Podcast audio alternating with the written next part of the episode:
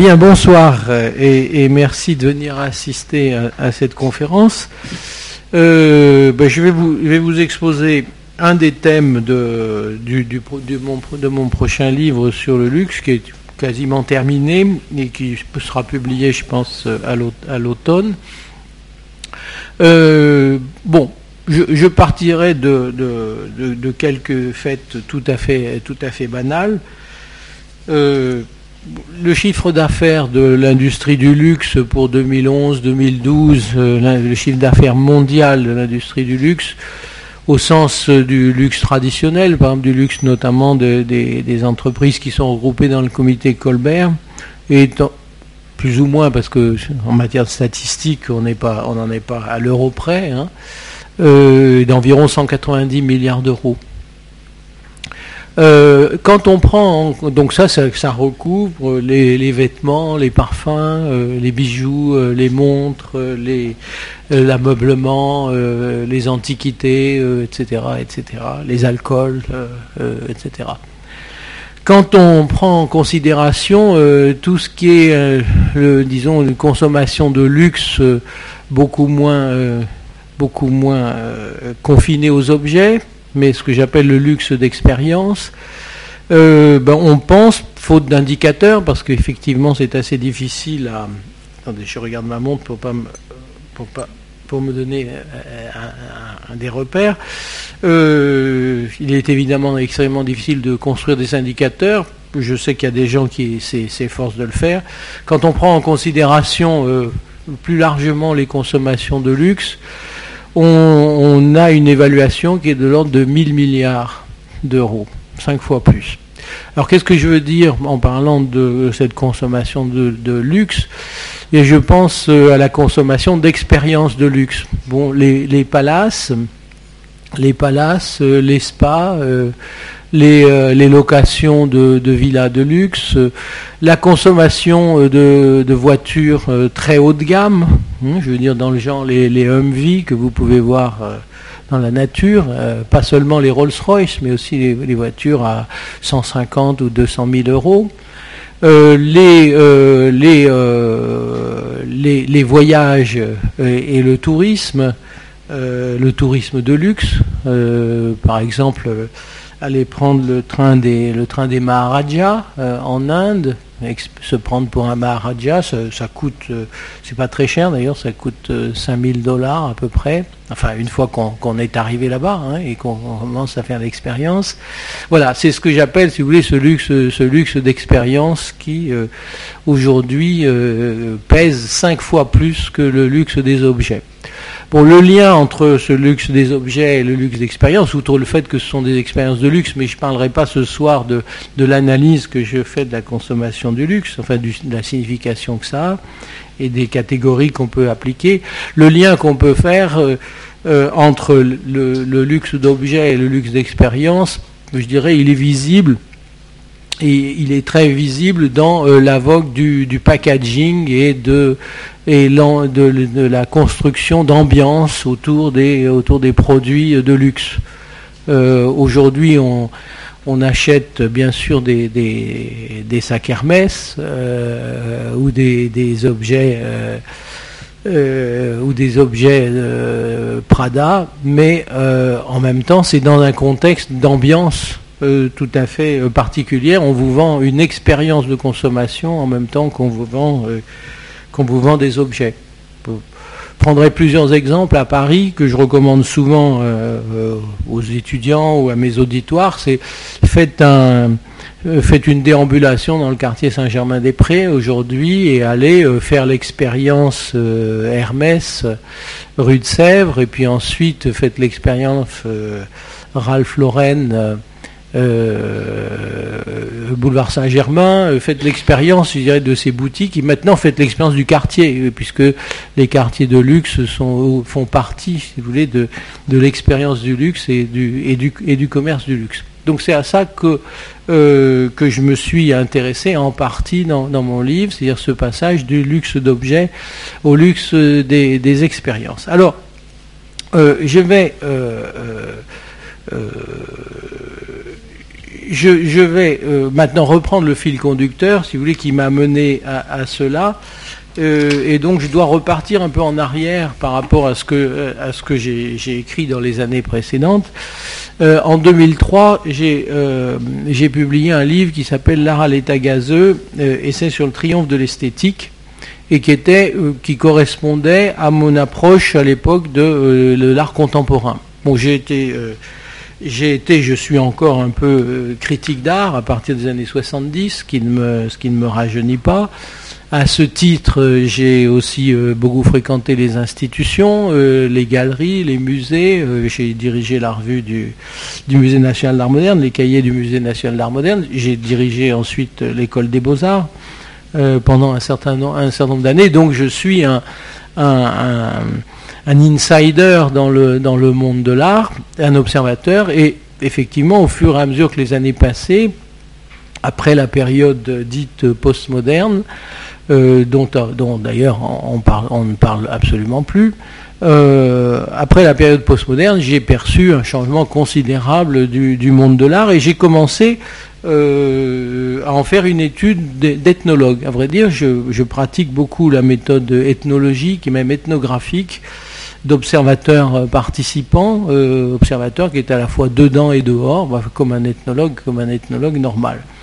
Et observant les changements du monde de l'art dans les années 90, ben, finalement, je, suis arrivé à, la conclusion que l'art se vaporisait. L'art à l'état gazeux, euh, c'est sur le triomphe euh, de, l'esthétique. Et j'ai essayé de faire un diagnostic, si vous voulez, euh, sans parti pris, parce que beaucoup de gens m'ont reproché d'ailleurs de n'être ni, ni pour ni contre, mais j'essayais simplement de décrire le changement de la situation dans l'art contemporain tel qu'il se présentait dans les galeries, dans les biennales, dans les centres d'art contemporain, euh, et, je ne dis pas dans les, musées d'art moderne, parce que justement, un basculement s'était fait, on était passé du moderne et du postmoderne à du contemporain.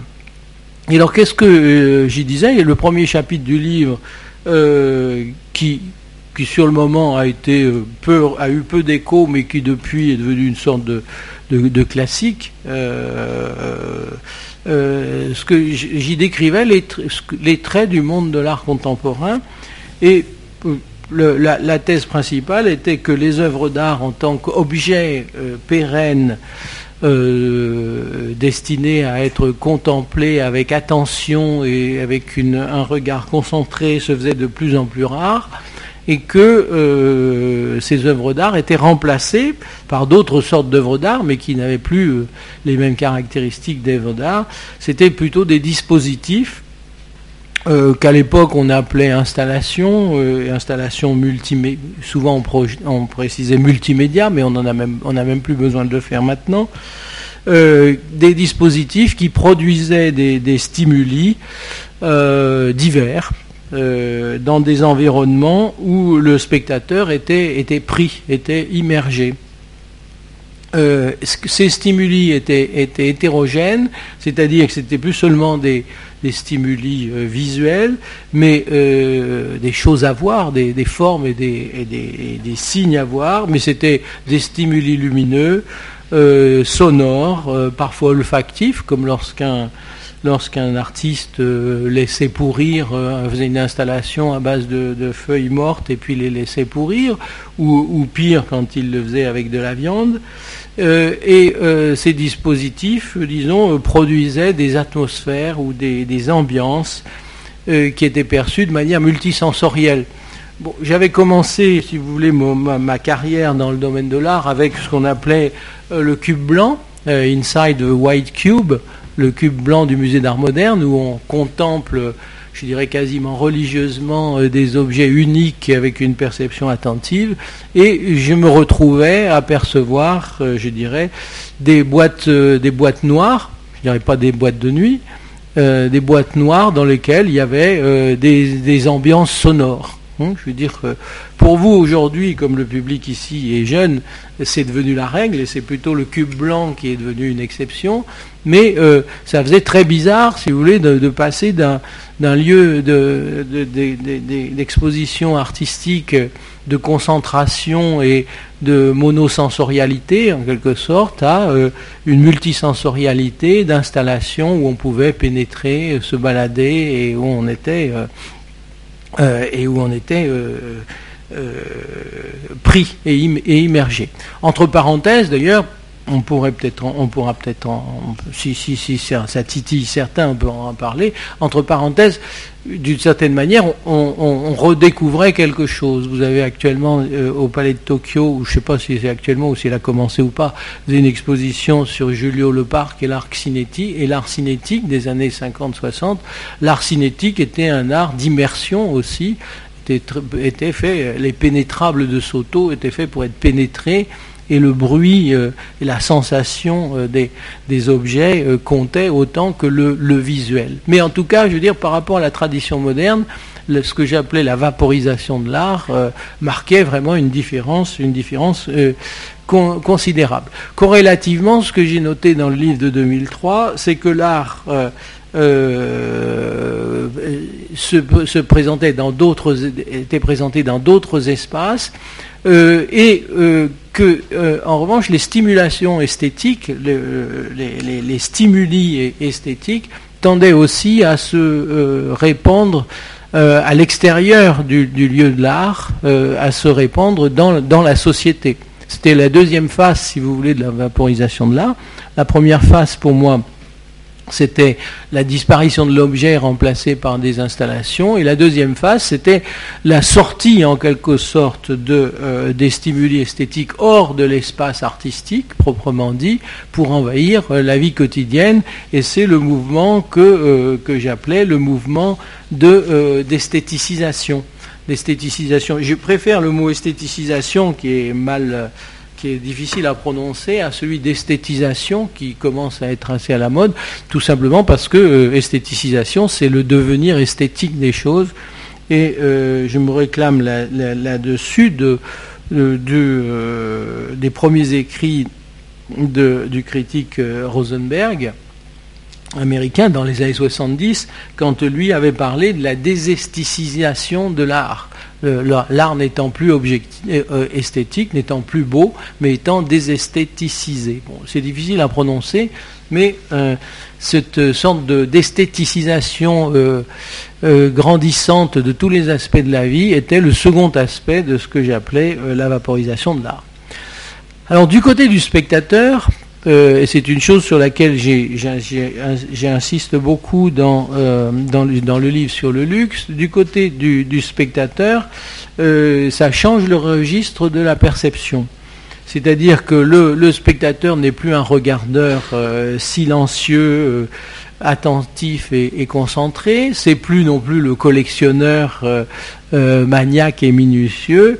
le, spectateur se comporte plutôt comme euh, le promeneur, euh, le visiteur distrait, le, visiteur à l'attention intermittente, le, promeneur de la ville au sens de Walter Benjamin, quand il, Walter Benjamin devrais-je dire, mais Walter Benjamin pour que euh, on reconnaisse plus facilement, au sens de Walter Benjamin quand il parle de, du passant baudelairien, de, du Paris des passages et de la perception distraite euh, dès, les, années 1930.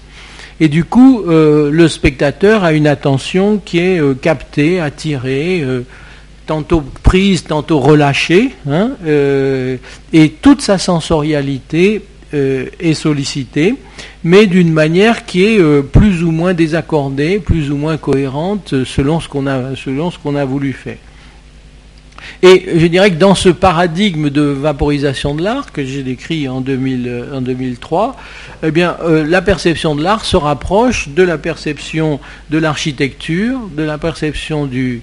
Parce que vous percevez jamais un monument euh, en entier, hein, vous, vous, avez une, une perception intermittente et distraite d'un monument. Le seul moment où vous percevez un monument en entier, c'est à la limite sur maquette. Hein, et c'est pas la perception normale de l'architecture. La perception normale de l'architecture est, est, odologique et topologique, c'est-à-dire elle, elle, dépend de vos déplacements, de la manière dont vous rentrez, dont vous sortez, dont vous déambulez, dont vous vous perdez éventuellement. Et je disais que cette perception de l'art se rapprochait donc de la perception de l'architecture, de la perception des arts décoratifs euh, et de la perception, les arts décoratifs tels qu'on les appelle aujourd'hui, de la perception du design. Euh, j'avais été beaucoup marqué il y a très longtemps hein, par un livre de, Ernst Gombrich, l'historien de l'art, son livre euh, consacré aux arts décoratifs, euh, qui n'a malheureusement jamais été traduit en français, et je dirais à cause de la politique de Faidon, hein, pas, à cause de, à cause des éditeurs. Euh, euh, Gombrich, en 1980, je crois, je veux dire, c'était très longtemps, avait publié un livre qui s'appelait euh, sur les arts décoratifs, qui s'appelait c'est le sens de l'ordre, the sense of order, mais le sous-titre c'était the unregarded art. Et unregarded art, c'est l'art auquel on ne fait pas attention. Et effectivement, c'est une perception non attentionnée, mais une perception qui est quand même celle de tout, de tout notre environnement. Donc voilà, si vous voulez, la thèse de, euh, euh, principale de, l'art à l'état gazeux. Et pour ce qui est de la vie euh, autour de nous, de la vie quotidienne, de la vie aussi bien marchande que de la vie de loisirs, je notais, là encore, une, invasion des valeurs esthétiques. Une invasion des valeurs esthétiques l'invasion de la beauté. Hein. Tout doit être sous le signe de la beauté, tout doit être sous le signe de l'esthétique. Tout se teinte de valeur esthétique. Il va paraître, euh, il va paraître, j'ai vu dans le bulletin Gallimard un livre de euh, Lipovetsky sur, cette euh, généralisation de l'esthétique. Il y a beaucoup de livres aujourd'hui là-dessus. Euh, Menke, Christopher Menke a, fait un livre aussi là-dessus récemment. L'esthétique tend à, pénétrer et je dirais à teinter euh, toute notre existence euh, bah, ça se voit dans la mode, ça se voit dans la vogue du design, dans le succès de la cosmétique, des, soins esthétiques, le nouvel élan de l'architecture, euh, le, les industries de la forme et de la santé, la chirurgie esthétique, bien nommée, euh, dont la diffusion est considérable.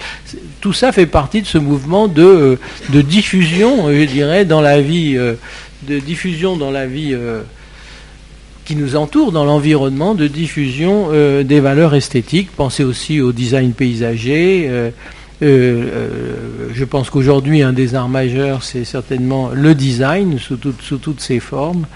on pourra éventuellement en parler si vous voulez. Alors, euh, évidemment, euh, dès, le livre de 2003, et rassurez-vous, je vais plus en m'arrêter d'en parler, dès le livre de 2003, je citais beaucoup d'éléments de cette esthéticisation du monde qui relevait de l'industrie du luxe. Bien sûr, euh, les parfums, bien sûr, la mode, les produits de beauté. Et je dirais que le luxe aujourd'hui est plus que jamais esthéticisé. Alors, euh, ben, je dirais que euh, ce que j'ai, une partie du travail que je fais dans le livre, mais c'est seulement une partie, parce qu'il a quand même d'autres d'autres aspects. Une partie, c'est de, voir en quoi il y a eu aussi une vaporisation, une vaporisation du luxe, euh, et pas seulement une vaporisation de l'art. Alors, pour l'art, la vaporisation a été pendant très longtemps, et encore maintenant, elle a été occultée ou voilé par le fétichisme de l'objet et disons euh, l'intérêt pour, pour, la, pour la collection. Euh, mais il faut se rappeler que le fétichisme de l'objet, pour un historien de l'art, est quelque chose de relativement récent. Euh, c'est lié à l'époque à l'époque moderne. l'art a été pendant très longtemps je dirais, euh, euh, immerger lui-même dans des environnements, que ce soit les environnements religieux, que ce soit les environnements des décorations princières, euh, que ce soit l'environnement des, des, grandes salles d'apparat, etc. Si vous allez à Sienne, les, fresques de, Lorenzetti, ce sont des fresques décoratives dans une ambiance communale. Euh, vous avez énormément d'œuvres, la plupart des œuvres religieuses sont des œuvres inscrites euh, dans des ambiances religieuses. Alors, il est évident que pour ce qui est du luxe, je dire, ce caractère expérientiel, j'utiliserai ce terme, ou ambiental du luxe, n'est pas nouveau.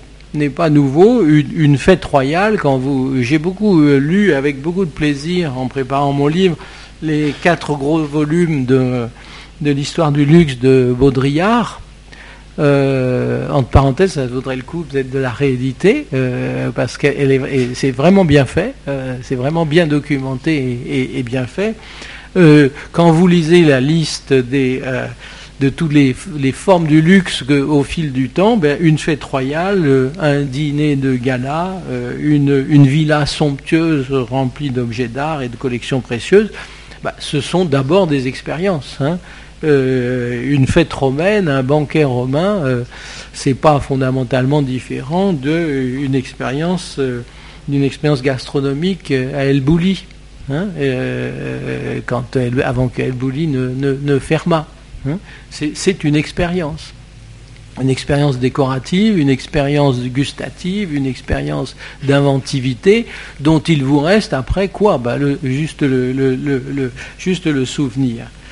Euh, euh, en plus, dans le livre de, de Baudrillard, euh, qui, a été publié en 1880. Hein, je, signale pour ceux qui ne le savent pas. Dans le livre de Baudrillard, on voit très bien aussi comment euh, ce luxe d'expérience euh, avait pour contrepartie des détails de mise en scène et des détails, je dirais, de, de oui, de production qui étaient très concrets, c'est-à-dire des, des, euh, de, la, des achats de vaisselle, des achats de bougies, des achats de feux d'artifice, euh, des commandes faites aux façonniers euh, pour les carrosses et pour les, les, harnais, des commandes faites aux tapissiers, des commandes faites aux cuisiniers et maîtres de cérémonie, les flacons de parfum, les achats de fleurs, etc. etc. C'est-à-dire qu'il y avait des expériences de luxe qui étaient produites, je dirais, exactement comme aujourd'hui on produirait une représentation, une célébration euh, ou, une fête. Bon, euh, en revanche, je dirais, ce qui change aujourd'hui, c'est euh, considérablement nos moyens de produire ces expériences. Hein. les expériences de luxe telles qu'elles étaient produites, je dirais par exemple dans les cours royales, étaient des expériences extrêmement complexes, mais en même temps très artisanales, avec une sorte de logistique artisanale de, commandite et d'organisation. Nous, nous avons euh, des capacités considérables de, euh, gestion euh, des environnements, de gestion des, productions. Hein. Ça relève de la production, au sens de la production cinématographique ou de la production d'opéra. Nous avons des, moyens de production qui sont devenus exceptionnellement, exceptionnellement puissants. Bon, je veux revenir maintenant, euh, avant d'aller plus loin, je veux revenir sur ce que j'entends par vaporisation, pour que vous compreniez euh, euh, mieux ce que je veux dire et, voir qu'il ne s'agit pas seulement d'une manière de parler ou d'une manière métaphorique. Quand je parle de vaporisation, je dis que les objets deviennent volatiles et sont remplacés par des atmosphères. Et même quand il y a des objets, c'était mes remarques sur le packaging, même quand il y a des objets, ils tendent à se dissoudre dans, des atmosphères. Hein. Euh, si vous faites l'expérience de, quasi-luxe d'aller acheter des chocolats à la maison du chocolat, euh, vous avez, ou, aller acheter vos capsules de café Nespresso à la boutique Nespresso, euh, vous, toute l'expérience qui est destinée à vous, à vous faire finalement acheter l'objet, toute l'expérience est hautement conditionnée. Alors dans les, euh, maisons du chocolat, euh, vous avez d'abord toutes les tout l'étiquetage des produits exotiques avec euh, les noms qui ont été soigneusement choisis et calculés. Vous avez les tenues des vendeuses il y a longtemps que j'y suis pas allé, mais euh, quand, j'y allais, euh, c'était souvent des jeunes femmes venues des pays de, l'Est européen avec un délicieux accent étranger, euh, qui je pense était, faisait partie du charme, servant très lentement, pour montrer le côté extrêmement précieux de l'expérience, servant très lentement des quantités finalement modestes de, de chocolat les, emballant avec une lenteur tout, aussi, tout aussi remarquable, et en fait pour une qualité d'objet de, chocolat qui n'était pas fondamentalement supérieure à celle de ce qu'on peut trouver dans la production, euh, dans la production euh, industrielle de, de, haut de gamme, euh, par exemple chez Lint. Hein. Mais on vous vendait l'expérience. Hein, on l'expérience. Je, crois que je m'y connais un peu en chocolat. On vous vendait l'expérience. De la même manière chez, chez Nespresso. Hein, je veux dire, chez Nespresso, vous avez dans les, boutiques Nespresso, j'en ai une à côté, de, à côté de chez moi, la boutique Nespresso, vous êtes accueilli par des gens, des sortes de majordomes qui vous orientent, qui vous font connaître l'expérience Nespresso euh, qui euh, vous euh, qui vous parle des, machines, de l'innovation, qui vous offre éventuellement un café, et puis tout ça pour finir à acheter un comptoir, avec quelquefois d'ailleurs dans l'expérience des ratés, puisque hier j'ai voulu aller m'acheter des capsules et que tout l'apparat de, réception et de, de, de commercialisation d'expérience était présent, sauf qu'il n'y avait qu'un seul guichet et dix personnes qui attendaient derrière, à peu près comme à la poste. Euh, et que donc, alors en termes de ce qu'on appelle signature relationnelle, marketing de l'expérience, c'était totalement raté. Hein, parce que si quand vous vendez une expérience, il faut qu'elle soit bonne, je dirais, totalement jusqu'à la fin, intégralement, y compris au moment de l'acte de vente. Il ne s'agit pas seulement. Alors, je vais élaborer un peu plus l'idée de vaporisation. Euh, évidemment, c'est pas facile à faire d'élaborer l'idée de vaporisation puisque euh, c'est vaporeux, les ambiances, les atmosphères, les vapeurs, euh, c'est pas facile, c'est pas forcément facile à, définir. Alors, une vapeur au sens propre, euh, je commence toujours par les choses de base dans, dans, mes analyses. Une vapeur au sens propre, c'est la forme gazeuse d'un corps